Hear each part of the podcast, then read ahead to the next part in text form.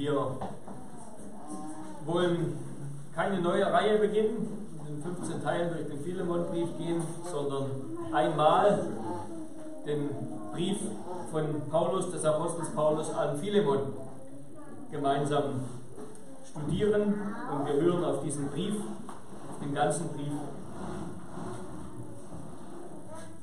hört das Wort Gottes. Paulus, ein Gefangener Christi Jesu und Timotheus, der Bruder, an Philemon, unseren geliebten Mitarbeiter und an die geliebte Apia und Archippus, unseren Mitstreiter und an die Gemeinde in deinem Haus. Gnade sei mit euch und Friede von Gott, unserem Vater und dem Herrn Jesus Christus. Ich danke meinem Gott und gedenke alle Zeit an dich in meinen Gebeten weil ich von deinem Glauben höre, den du an den Herrn Jesus hast und von deiner Liebe gegenüber allen Heiligen. Ich bete, dass deine Gemeinschaft am Glauben wirksam werde durch die Erkenntnis all des Guten, das in euch ist, für Christus Jesus. Denn wir haben viel Freude und Trost um deiner Liebe willen denn die Herzen der Heiligen sind durch dich erquickt worden, lieber Bruder. Darum, obwohl ich in Christus volle Freiheit hätte, dir zu gebieten, was ich geziemt, so will ich doch um der Liebe willen vielmehr eine Bitte aussprechen. In dem Zustand, in dem ich bin, nämlich als der alte Paulus und jetzt auch ein Gefangener Jesu Christi. Ich bitte dich für mein Kind, das ich in meinen Fesseln gezeugt habe, Onesimus, der dir einst unnütz war, jetzt aber dir und mir nützlich ist. Ich sende ihn hiermit zurück. Du aber nimm ihn auf wie mein eigenes Herz. Ich wollte ihn bei mir behalten, damit er mir an deiner Stelle diene in den Fesseln, die ich um des Evangeliums willen trage. Aber ohne deine Zustimmung wollte ich nichts tun, damit deine Wohltat nicht gleichsam erzwungen, sondern freiwillig sei. Denn vielleicht ist er darum auf eine kurze Zeit von dir getrennt worden, damit du ihn auf ewig besitzen solltest. Nicht mehr als einen Sklaven, sondern, was besser ist als ein Sklave, als einen geliebten Bruder. Besonders für mich, wie viel mehr aber für dich, sowohl im Fleisch als auch im Herrn. Wenn du mich nun für einen hältst, der Gemeinschaft mit dir hat, so nimm ihn auf wie mich selbst. Wenn er dir aber Schaden zugefügt hat oder etwas schuldig ist, so stelle das mir in Rechnung. Ich, Paulus, schreibe es eigenhändig, ich will es erstatten. Ich will ja nicht davon reden, dass du auch dich selbst mir schuldig bist. Ja, Bruder, lass mich von dir Nutzen haben im Herrn. Erquicke mein Herz im Herrn. Vertrauen auf deinen Gehorsam schreibe ich dir, weil ich weiß, dass du noch mehr tun wirst, als ich dir sage. Zugleich aber bereite mir auch eine Herberge, denn ich hoffe, dass ich euch geschenkt werde durch eure Gebete. Es grüßen dich Epaphras, mein Mitgefangener in Christus Jesus, Markus, Aristarchus, Demas, Lukas, meine Mitarbeiter. Die Gnade unseres Herrn Jesus Christus sei mit eurem Geist. Amen. Wort des lebendigen Gottes. Ja, liebe Brüder und Schwestern in unserem Herrn Jesus Christus, wir wollen uns diesen Brief genauer ansehen unter den vier Punkten, die ihr auch im Faltblatt findet. Erstens ein entlaufener Sklave, zweitens ein unerhörter Appell, drittens eine evangelische Fürsprache Viertens, ein Evangelium, das eine neue Kultur schafft.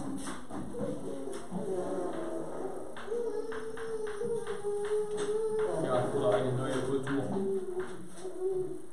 Erstens also ein entlaufener Sklave. Oder wir könnten auch sagen, wenn ein Sklave entläuft, Reaktionsmuster einer gefallenen Kultur. Ja, wir haben hier den kürzesten Brief des Apostels Paulus vor uns, der nicht einmal eine Bibelseite normalerweise in Anspruch nimmt. Als Paulus diesen Brief schrieb, da saß er, wie er hier auch selber sagt, er saß im Gefängnis, er trug Fesseln um des Evangeliums willen, wahrscheinlich in Rom. Da gibt es Spekulationen darüber, ob das in Rom oder doch in Ephesus war.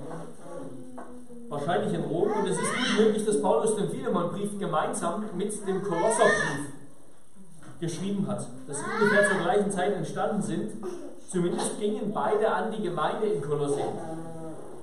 Wir lesen im Kolosserbrief, Kapitel 4, Vers 7, den, dass Paulus diesen Brief durch den Tychikus gesandt hat an die Kolosser.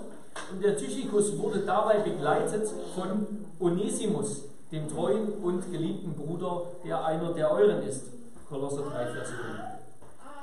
Und im Kolosserbrief, da grüßt Paulus auch diesen Archippus, von dem wir hier gehört haben. Er ermahnt ihn, seinen Dienst, vielleicht als Ältester, treu auszuüben. Und eben denselben Archippus, den grüßt Paulus jetzt auch hier. Und spricht natürlich über, über Onesimus. Was hat sich zugetragen, also sozusagen als Vorgeschichte, wohl nicht durch den direkten Dienst des Paulus, wir lesen, wir lesen nicht nirgends, dass Paulus in Kolosse war. Also Kolosse, das liegt ca. 200 Kilometer östlich von Ephesus. Ephesus liegt ja sozusagen direkt am Meer, am westlichen Ende der Türkei. Ähm, Kolosse liegt ca. 200 Kilometer weiter landeinwärts in der heutigen südwestlichen Türkei. Wir lesen also nicht, dass Paulus jemals dort war, aber doch ist die Gemeinde, ist dort eine Gemeinde entstanden, indirekt durch ihn, nämlich durch einen, einen seiner Mitarbeiter, den Epaphras. Aber Paulus ist wenigstens insofern mit dieser Gemeinde verbunden gewesen, als dass ein wohlhabender Bürger Kolosses, ein wohlhabendes Gemeindeglied dieser Gemeinde durch Paulus zum Glauben gekommen ist, nämlich der Philemon. Er schreibt ja in Vers 19, wie wir gelesen haben, dass du auch, mir, dass du auch dich selbst mir schuldig bist.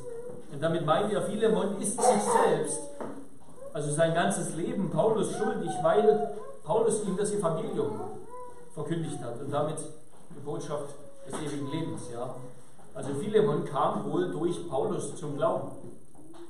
Und Philemon war eben höchstwahrscheinlich ein ältester oder zumindest aber ein wohlhabendes Gemeindeglied der Gemeinde in Kolossi.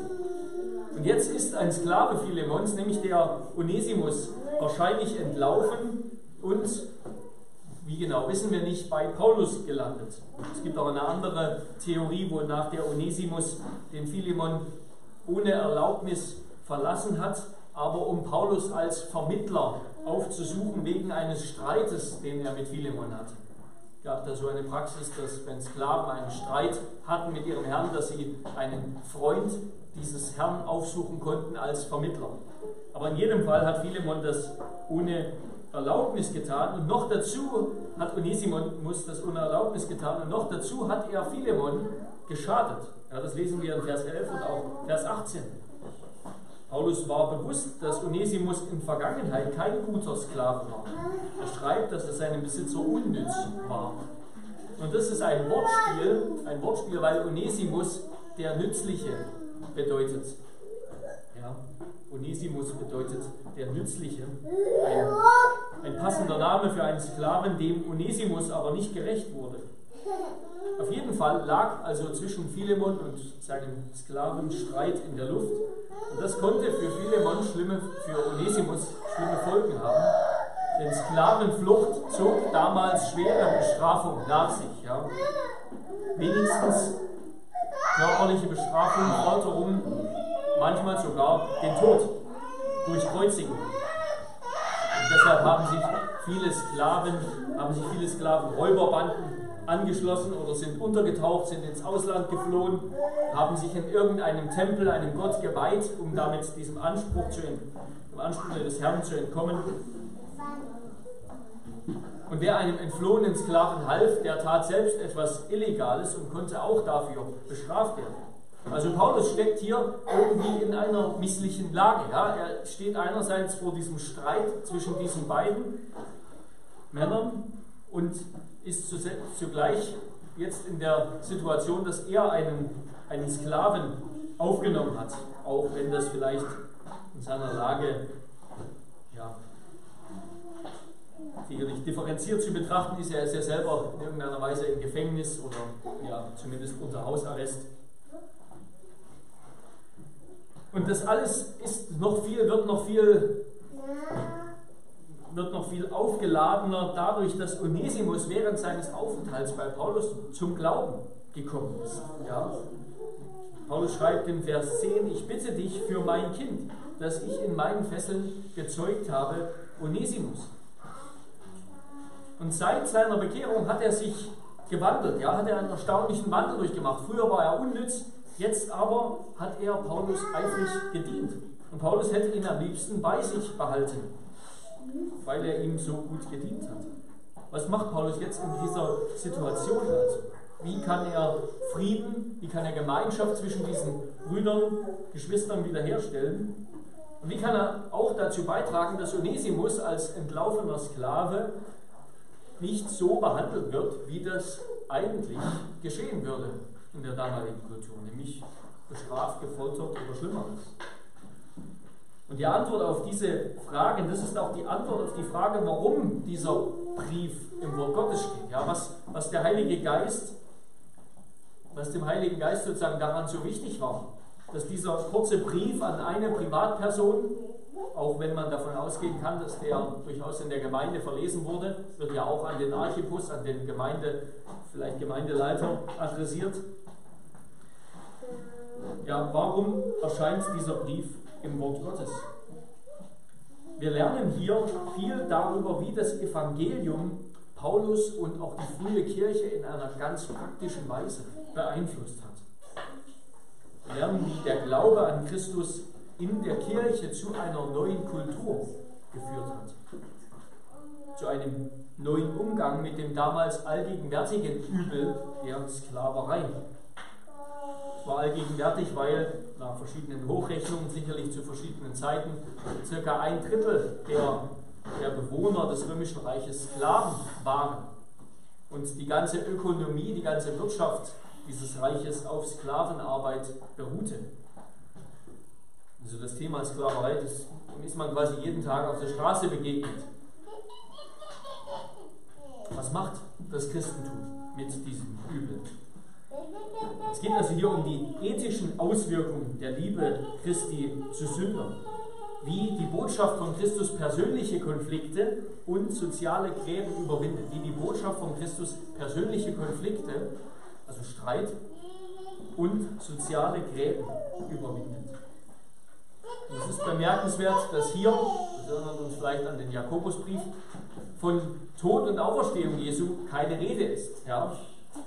Wird nicht erwähnt. Aber das ist auch nicht nötig, denn Christus erscheint hier im Miteinander dieser Geschwister. Das werden wir sehen. Das Evangelium wird verkündigt, indem es vorgelebt wird. Das Evangelium wird verkündigt, indem es vorgelebt wird. Dann kommen wir zum zweiten Punkt, ein unerhörter Appell.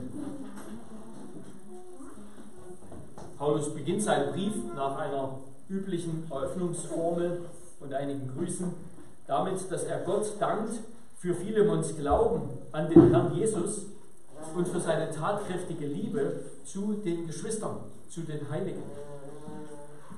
Er schreibt in Vers 6, ihr könnt es mal mitlesen, dieser Vers, der ist vollgepackt mit ähm, Worten, mit schweren, schweren theologischen Begriffen etwas schwer zu verstehen. Er schreibt, ich bete, dass deine Gemeinschaft am Glauben wirksam werde durch Erkenntnis zu jedem Guten, das in euch ist für Christus Jesus. Ich bete, dass deine Gemeinschaft am Glauben wirksam werde durch Erkenntnis zu jedem Guten, das in euch ist, für Christus Jesus. Also Paulus bittet Gott darum, dass Philemons Glaube an Christus, den er mit Paulus und anderen teilt, die Gemeinschaft am Glauben, die sie also zusammen haben, dass dieser Glaube wirksam wird. Im Griechischen steht hier das Wort Koinonia, also Gemeinschaft oder man könnte auch besser und genauer übersetzen, gemeinsame Teilhabe an etwas, also etwas miteinander teilen. Das bedeutet Koinonia. Also Philemon teilt sich sozusagen Christus. Er teilt sich den Glauben an Christus mit anderen, mit Paulus und anderen Geschwistern. Und Paulus bittet darum, dass dieser geteilte, miteinander geteilte Glaube wirksamer wird. Wie wird er wirksamer? Indem Philemon Christus und die Liebe Christi zu verlorenen Sündern immer weiter erkennt. Durch Erkenntnis schreibt er. Und dass er dadurch bewegt wird zu allerlei guten Werken. Diese Formulierung jedes Gute oder zu jedem Guten, das steht für zu jedem guten Werk, zu allerlei guten Werken, die Gottes Geist in den Gläubigen wirkt zur Ehre Christi. Wie wird der Glaube, wie soll der Glaube Philemons wirksamer werden? Indem er Christus mehr erkennt und die Liebe Christi mehr erkennt und dadurch bewegt wird zu allerlei guten Werken. Ja, dadurch wird er wirksam, indem er Werke vollbringt zur Ehre Christi, für Christus Jesus. Wir könnten also diesen Vers etwas freier übersetzen. Ich bete, dass der Glaube an Christus, den wir miteinander teilen, in dir wirksam wird, indem du ihn, Christus, erkennst sodass du zu allen guten Werken bewegt wirst zur Ehre Christi.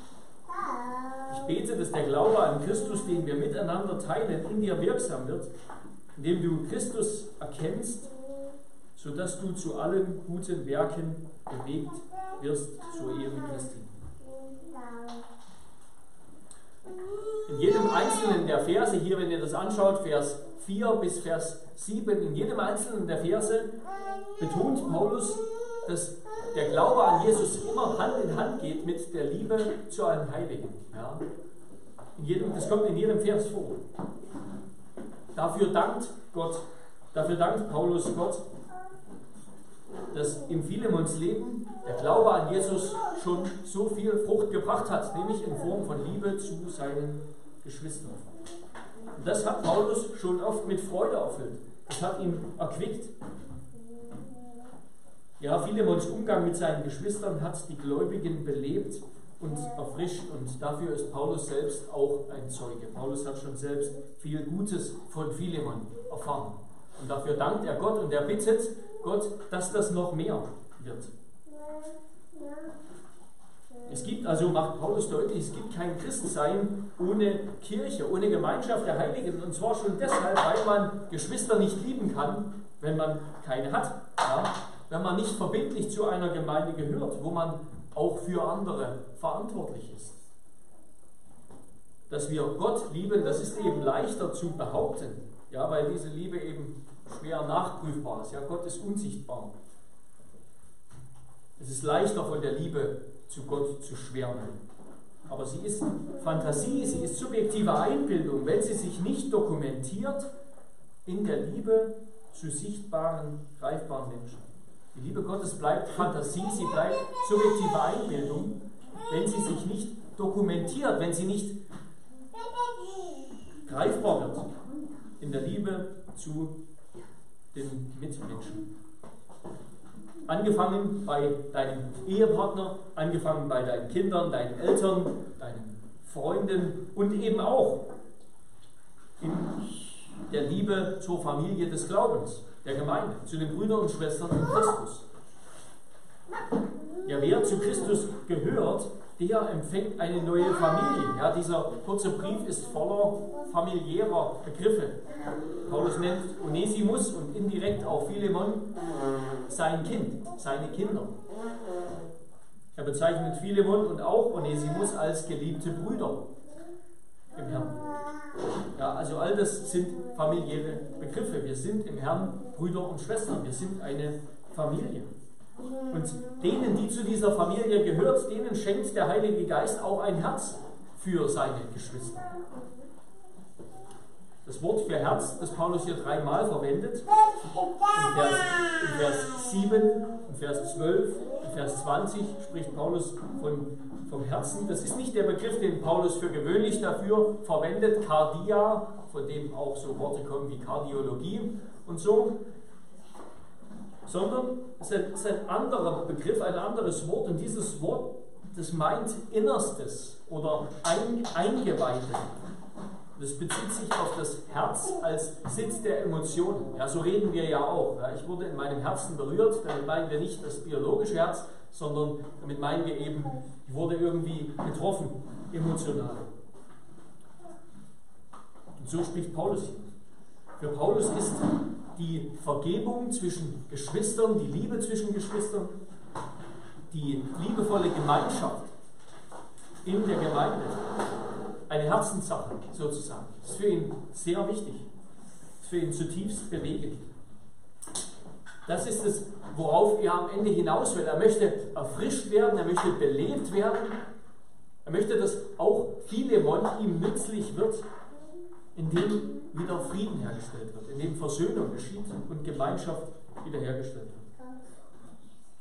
Dadurch wird der dreieinige Gott verherrlicht, wenn die Gemeinschaft seiner Kinder untereinander die Liebe von Vater und Sohn im Geist widerspiegelt. widerspiegelt. Dadurch gewinnt Christus in den Gläubigen Gestalt. Dadurch zeigt sich, dass sein Tod wirksam war, wenn Christen einander so lieben, wie Vater und Sohn einander lieben im Geist. Und Paulus beginnt eben diesen Brief, indem er Gott dankt, dass er diese Liebe in Philemon schon hervorgebracht hat und ihn bittet, dass sie noch wachsen möchte, dass er weiter darin wächst. Und das tut er bewusst. Paulus stellt bewusst dieses Gebet an. Den Anfang, denn im nächsten oder im Hauptteil dieses Briefes will er dann eben darauf hinaus, dass Philemon wieder eine Tat der Liebe vollbringt, ja, indem er sich mit Onesimus versöhnt. Vielleicht ganz kurz nur zur Gliederung dieses Briefes, ist eigentlich ziemlich offensichtlich, ja, ähm, Verse 1 bis 3 ist, dieses ein, ist dieser Gruß, Verse 22 bis 25 ist der Abschlussgruß, dann Verse 4 bis 7 ist ein kurzes Gebet und dann Verse 8 bis 21 ist der Hauptteil dieses Briefes. Den könnte man, könnte man, kann man nochmal untergliedern in zwei Teile, nämlich Verse 8 bis Vers 14 und Vers 15 bis Vers 21. Jetzt schreibt Paulus in Vers 8, darum, darum, obwohl ich in Christus volle Freiheit hätte, dir zu gebieten, was ich geziemt, so will ich doch um der Liebe willen vielmehr eine Bitte aussprechen. Gerade darum, weil Philemon schon Liebe erwiesen hat und weil er Gott gebeten hat, dass er darin noch wächst, verzichtet Paulus darauf, Kraft seiner apostolischen Autorität, etwas zu gebieten, etwas zu verlangen, was er auch tun könnte, sondern um der geschwisterlichen Liebe willen bittet er. Eben der geschwisterlichen, geschwisterlichen Liebe die Philemon schon so oft gezeigt hat und die auch Paulus am Herzen liegt. Er bittet nun. Und jetzt folgt eben dieser Hauptteil des Briefes, Verse 8 bis 21. Wir sehen, dass der erste Teil dieses Hauptteils, Verse 8 bis 14, der ist umrahmt. Am Anfang und am Ende betont Paulus, dass er möchte, dass Philemons Reaktion echt ist, dass sie freiwillig ist. Ja, er möchte ihn nicht gebieten, sondern er möchte, dass er das von sich aus tut. Er bittet ihn nur. Und am Ende sagt er, er will es nicht, er will nicht, dass diese Tat erzwungen ist, sondern freiwillig. Ja? Und das ist ganz wichtig. Das sagt uns was über, über, darüber, über Liebe. Ja? Es ist uns als Christen einerseits geboten, dass wir unseren Nächsten lieben sollen, in der Gemeinde und auch darüber hinaus. Und wir können uns nicht damit entschuldigen, dass wir uns gerade nicht so fühlen, ja, dass wir unseren Nächsten eben lieben. Gefühl ist keine Ausrede dafür, dass uns die Liebe fehlt. Aber zugleich wird auch deutlich, dass echte Liebe ungezwungen ist. Ja? Sie liebt von sich aus den Nächsten. Echte Liebe liebt von sich aus und ist ungezwungen, weil sie von der großen, von der großen Liebe Gottes angetrieben ist. Und so appelliert Paulus an Philemon, dass er freiwillig aus Liebe etwas Unerhörtes tut. Dass er aus der Reihe tanzt, dass er nicht so reagiert, wie es damals üblich war zu reagieren, dass er nicht den sozialen Konventionen folgt, auch nicht seinen Emotionen und im gerechten, durchaus gerechten Zorn so gegenüber seinem Sklaven reagiert, wie das damals, wie das damals üblich war. Besonders wenn der ihn verlassen und vielleicht sogar bestohlen hat, ihm irgendwie geschadet hat. Ja, Paulus bittet Philemon, dass er der Kultur der Unterdrückung und der Vergeltung, die in der, im Übel der Sklaverei zum Ausdruck kommt, dass er dem nicht nachgibt, sondern dass er anders reagiert, dass er so reagiert, wie es für einen Christen angemessen ist, wie es einem Christen gebührt. Er bittet ihn, den entlaufenen Sklaven Onesimus wieder aufzunehmen.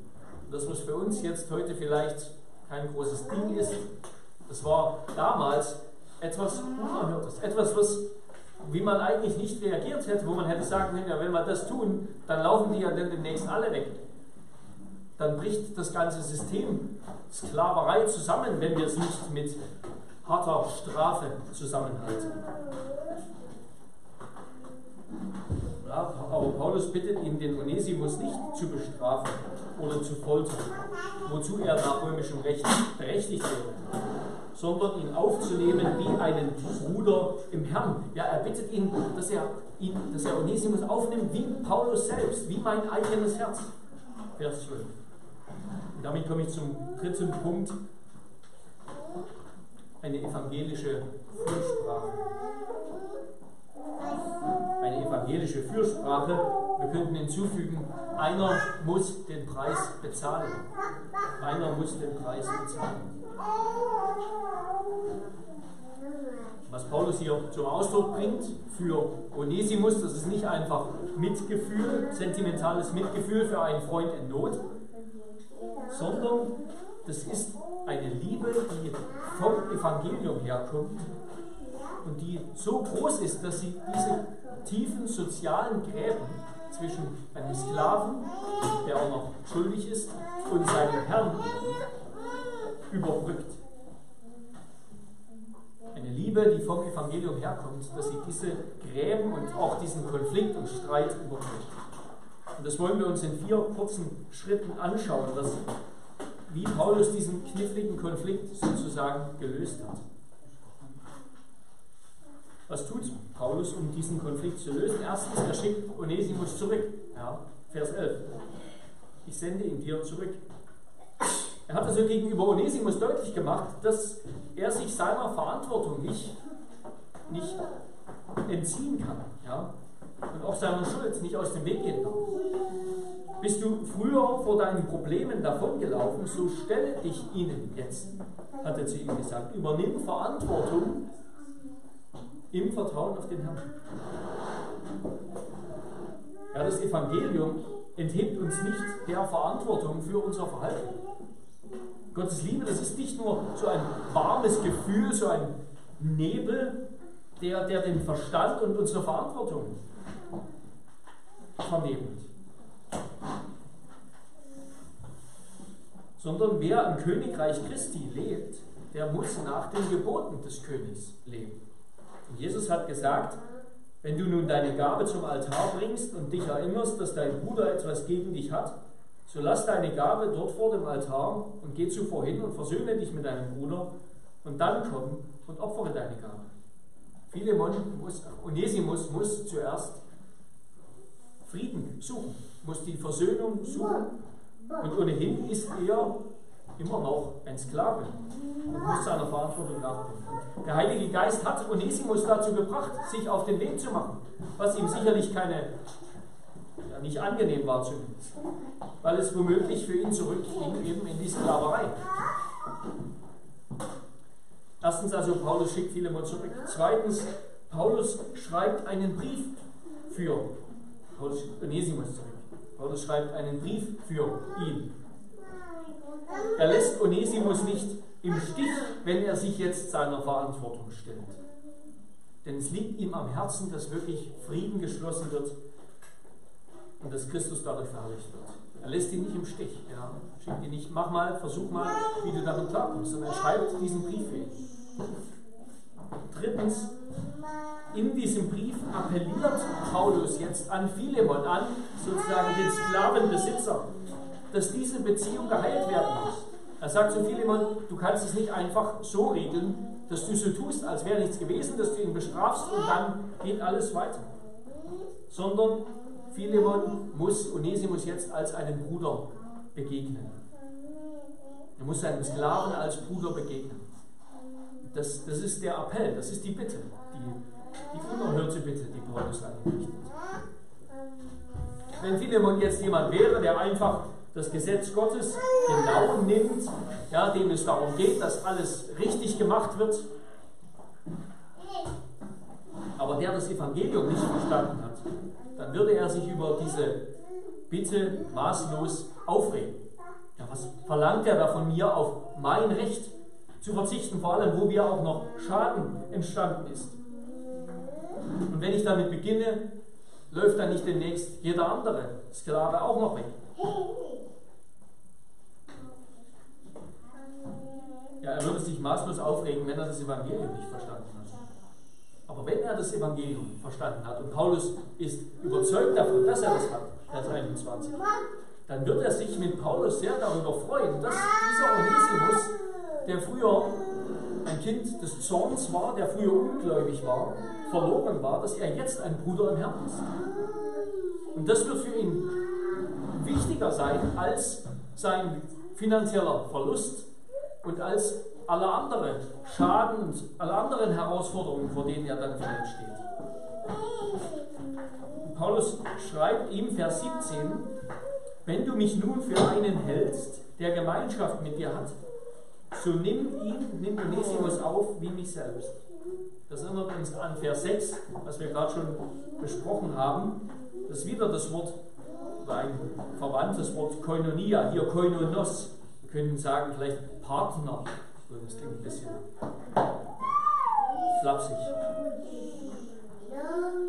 Wir können das also hier diesen Vers freier übersetzen, wenn du mich nun für jemanden hältst, mit dem du gemeinsam an Christus Anteil hast, dann nimm Onesimus auf, wie du mich aufnehmen würdest. Wenn du mich nun für jemanden hältst, mit dem gemeinsam du an Christus Anteil hast, dann nimm Onesimus auf, wie du mich aufnehmen würdest. Denn er hat jetzt mit uns zusammen Anteil an Christus. Ja? Das, was Paulus in Vers 6 gesagt hat. Jetzt glaubt Timotheus, äh, Onesimus, er ist ein geliebter Bruder und Herr. Er hat gemeinsam mit Paulus und Philemon Anteil am Herrn. Also Paulus schickte Onesimus zurück. Er schrieb für ihn diesen Brief. Er appellierte an Philemon, dass, dass Versöhnung stattfinden muss. Und zuletzt, und das ist das vielleicht erstaunlichste von diesen vier Schritten, Paulus übernimmt die Schulden von Onesimus und erklärt sich bereit, für ihn zu bezahlen. Also wirklich seine Schuld quasi mit Geld oder irgendwie zu begleichen. Ja, Paulus nimmt Onesimus Vergehen nicht auf die leichte Schulter. Ja. Es wird nicht einfach weggewischt, ja, jetzt sind wir ja Christen, da ist es eh alles egal. Nein, er nimmt es nicht auf die leichte Schulter, aber genauso wenig lässt er zu, dass Onesimus jetzt einfach zurückgeschickt wird in diese unmenschliche Maschinerie der Sklaverei.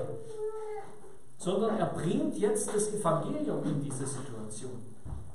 Er tritt auf als ein Diener der Versöhnung. Zum Botschafter für Christus, der beiden zuruft, lasst euch versöhnen mit Gott.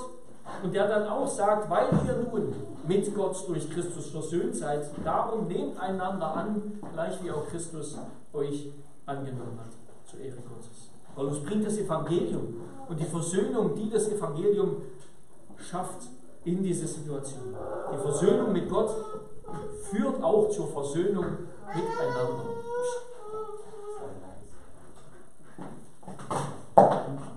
Der Paulus bringt hier in seiner Fürsprache und seinem ganz praktischen Eintreten die, die Liebestat und das Werk Christi selbst zum Ausdruck. Wie Gott in Christus die Welt mit sich selbst versöhnte, indem er ihnen ihre Schuld nicht anrechnete, weil Christus eben für die Sünder bezahlte. Ja, so ist Paulus hier bereit, für Onesimus zu bezahlen, damit Versöhnung geschieht. Das ist das Evangelium. Ja, so wie Christus für uns bezahlt hat, damit wir mit Gott versöhnt sind. 2. Korinther 5. so ist jetzt hier Paulus bereit, für Onesimus einzutreten und zu bezahlen, damit Versöhnung geschieht, damit diese Schuld der Vergebung, der Versöhnung, dem Frieden nicht im Weg steht. Das ist, das ist wunderbar. Ja. Dadurch ist Frieden hergestellt, ist, ist dieser Konflikt befriedet. Und nicht nur das, damit ist auch eine neue Gemeinschaft und eine neue Gemeinschaftskultur geschaffen. Eine Kultur, wie es sie in der Welt nicht gab. Ein Miteinander, in dem Sklave und Sklavenbesitzer jetzt auf Augenhöhe sind. Denn beide waren Sünder und haben in Christus Vergebung empfangen und sind jetzt beide Heilige, sind beide in der Gemeinde geliebte Brüder im Herrn. Ein Miteinander, wegen des Miteinander Teilens oder Anteilhabens durch Glauben an Christus, sind sie auch, teilen sie auch miteinander ihr Leben jetzt. Ja? Als Heilige, als Geschwister im Herrn. Wir haben alle gemeinsam Anteil an Christus, woher wir auch kommen, wer wir auch sein. Und in ihm sind wir alle ein neuer Mensch. So predigt Paulus das in mehreren seiner Briefe. Das haben wir gehört im Epheserbrief, Kapitel 2, Kapitel 4. So sagt er das auch im Kolosserbrief. Wir sind, in ihm sind alle Gläubigen ein neuer Mensch, wo nicht Grieche noch Jude ist, weder Beschneidung noch Unbeschnittenheit, noch Barbar, Sküte, Knecht, Freier, sondern alles und in allem Christus.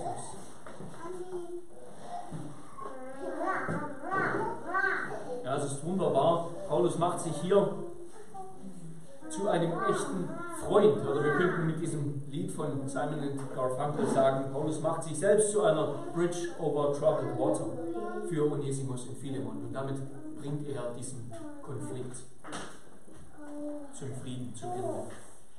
Damit komme ich zum letzten Punkt, eine neue Kultur. Eine neue Kultur, oder wir können auch sagen, wie das Evangelium eine neue Kultur schafft.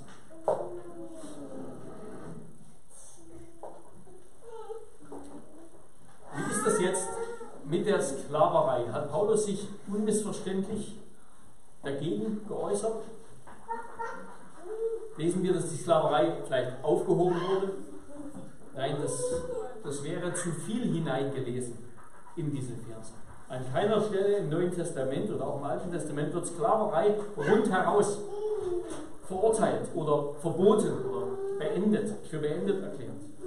Im Gegenteil ermahnt Paulus ja in seinen Briefen immer wieder sowohl Sklaven als auch ihre Herren. Er ermahnt auch die Sklaven, dass sie ihren Herrn jetzt als Gläubige ehrlich, umso eifriger, aufrichtig dienen. Besonders wenn ihre Herren auch noch Geschwister im Herrn sind. Aber, also wir, wir lesen nicht, dass das einfach von vornherein aufgehoben wird. Ja? Gesagt, so in der Gemeinde, da zählt das alles nicht mehr. Egal, es wird einfach alles, alle rechtlichen Bande, alle gesellschaftlichen Bande werden einfach für null und nichtig erklärt. Nein, das ist es nicht.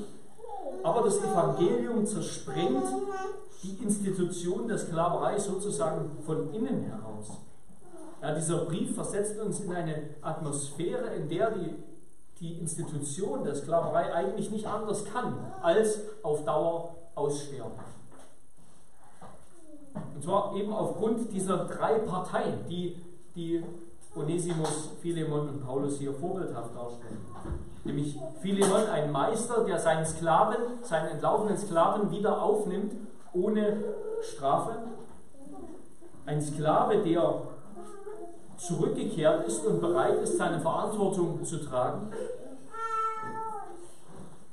Und eine dritte Partei, die als Fürsprecher und Anwalt beider Seiten, besonders aber des Sklaven, auftritt und schaut, dass alles im Sinne des Evangeliums läuft. Ja, das sind die drei Parteien. Ein Meister, der seinen Sklaven wieder aufnimmt ohne Strafe, ein Sklave, der zurückkehrt und seine Verantwortung trägt und eine dritte Partei, die als Fürsprecher und Anwalt beider Seiten auftritt und schaut, dass alles im Sinne des Evangeliums geschieht. Und Gott ist in allen drei Sphären, in allen drei Parteien gegenwärtig unser Bär. Jetzt sind sie, ja, in der Gemeinde, diese Sklavenbesitzer Philemon und der Sklave Onesimus sind jetzt Brüder in Christus. Sie gehören zu einer Gemeinde, zu einer Familie.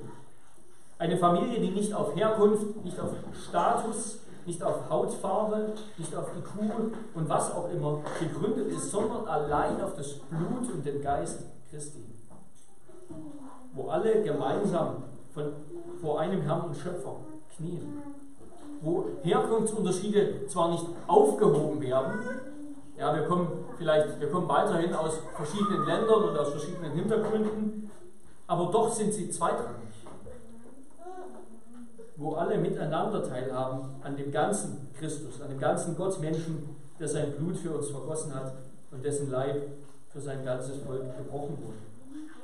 Also auch wenn die Sklaverei hier nicht sozusagen per Dekret von Paulus aufgehoben wurde, ist hier doch unter der Oberfläche der Sklaverei eine ganz neue Kultur entstanden, in der Sklavenbesitzer ihre Sklaven, wie das damals gang und gäbe, wie das wirklich üblich war, normal war, nicht mehr als Objekt betrachten. Ja? Sklaven wurden nicht mehr als Objekt betrachtet, sondern jetzt als Mensch, als Mitmensch, als Bruder.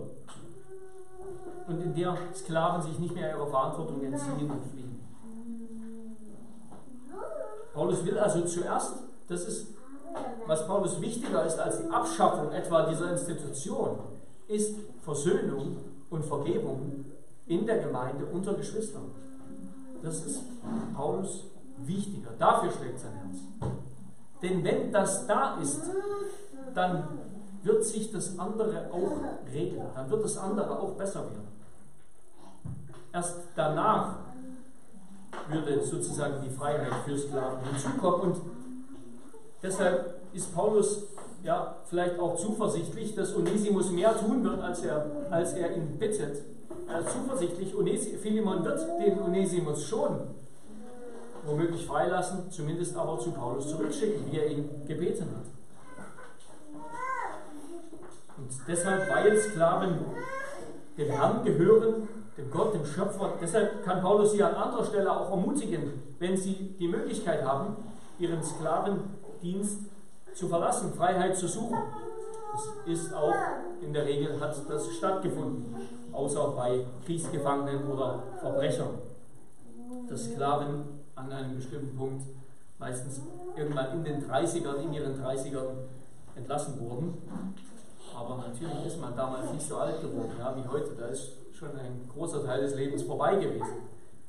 Aber Paulus kann Sklaven ermutigen, die Freiheit zu suchen, wenn möglich. Besonders aber schlägt sein Herz eben für den Frieden, für die vertiefte Gemeinschaft, der Liebe in der Gemeinde. Ja, er sagt, Vers 20, ja, Bruder, lass mich von dir Nutzen haben. Also eigentlich sagt er zu vielen, man sei mir ein Onesimus, sei mir ein Nützlicher im Herrn. Erquicke mein Herz im Herrn, indem du Versöhnung machst, Frieden stiftest. Und so, so geht es sozusagen nicht einfach darum, formal, Formalien, Formalitäten zu lösen. So ist vielleicht, dass Paulus sagt, so formal muss das mit der Sklaverei ein Ende haben.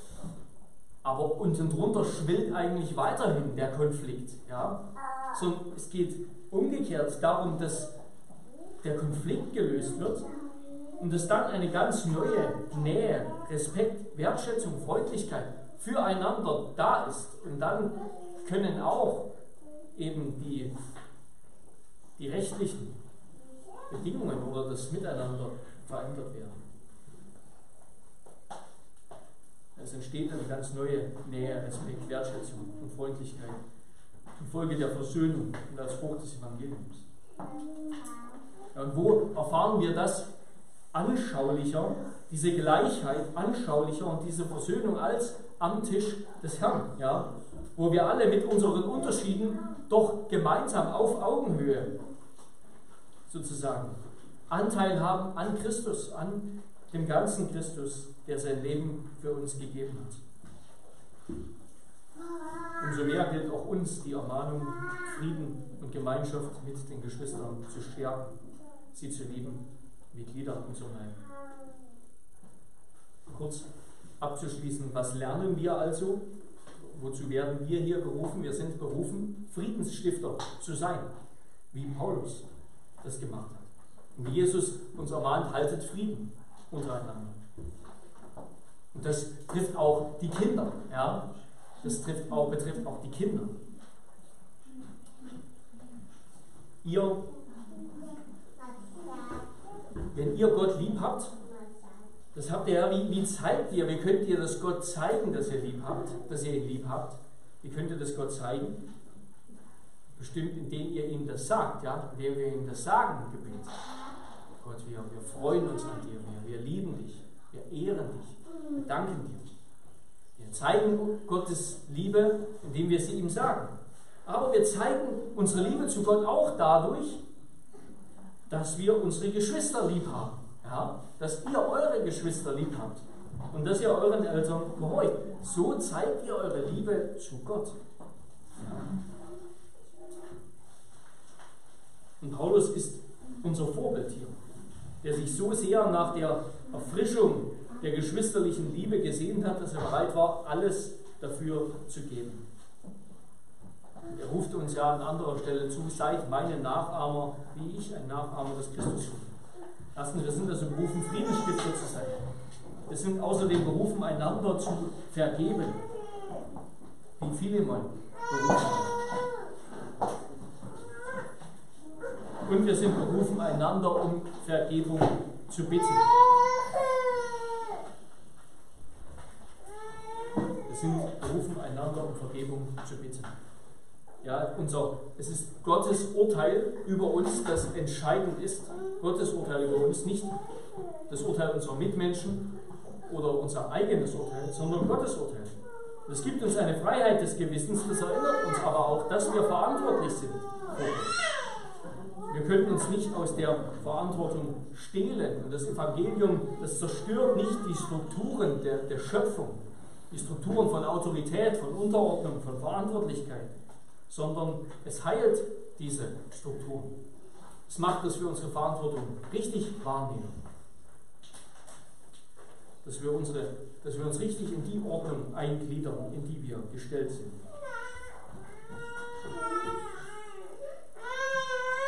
Und so, so verändert das Christentum und der christliche Glaube sozusagen auch schlechte Formen der Gesellschaft. Das ist der Weg, ja, von innen heraus, von der Kirche aus. Paulus schreibt hier keinen Rundbrief an alle Sklavenhalter in Kolosse und sagt, sie sollen das doch bitte erwägen.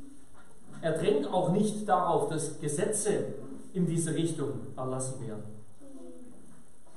sondern weil alle Teilhaber an diesem ungerechten System der Sklaverei unter die Herrschaft des Herrn kommen, entsteht eine neue Kultur. Weil alle Teilnehmer unter die Herrschaft des Herrn kommen in der Gemeinde, deshalb entsteht eine neue Kultur.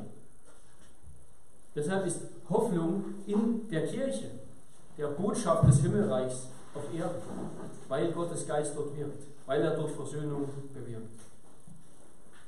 Die geistliche Herrschaft Christi, die durchdringt vom Evangelium aus unser Leben und dann auch unsere Kultur, das soziale, politische und wirtschaftliche Leben und diese Sphäre. Aber eben immer vom Evangelium aus und von der Gemeinde aus. Nicht etwa durch das Heraufbeschwören des mosaischen Gesetzes, das jetzt in allen, allen Einzelheiten in irgendeiner christianisierten Zivilgesellschaft umgesetzt werden müsste. Das hieße einen Werk, einen Schritt zurückzugehen vom Werk des Heiligen Geistes ins Gesetz. Es geht Christus, es geht Paulus nicht um die Christianisierung von Kulturen oder von Staaten, sondern um Versöhnung von Sündern mit Gott und um die erlösende Kraft des Evangeliums und des Heiligen Geistes in ihrem Leben und dann auch in ihren Gemeinden, Familien, Ehen, Arbeitsstellen und so weiter. Und wenn das Evangelium verkündigt wird nach der Schrift, wenn dann reife Jünger dadurch geprägt werden durch den Geist, dann sollen wir als Jünger eben auch in unseren jeweiligen Berufungen Salz und Licht in der Welt sein. sollen treue Zeugen des Herrn sein. Und dann wird es auch Auswirkungen auf die Welt um uns her haben. Aber das ist dann die Frucht der Mission und der Verkündigung des Evangeliums, nicht ihre Wurzel. So macht meine Freude, wie Paulus sagt, völlig, indem ihr eines Sinnes seid, gleiche Liebe habt und einmütig auf das eine, auf Christus bedacht seid. Amen. Herr unser Gott, wir danken dir für dieses für diese Geschichte, für diesen Brief, in dem das Evangelium ganz sichtbar wird, nämlich in der Beziehung dieser drei Parteien, in der Versöhnung, die hier stattfindet. Herr, wir bitten dich, hilf uns, das auch weiter zu verstehen und auch zu verstehen und dann anzuwenden, was das in unserem Leben, in unseren Beziehungen, in unserer Gemeinde und darüber hinaus bedeutet. Amen.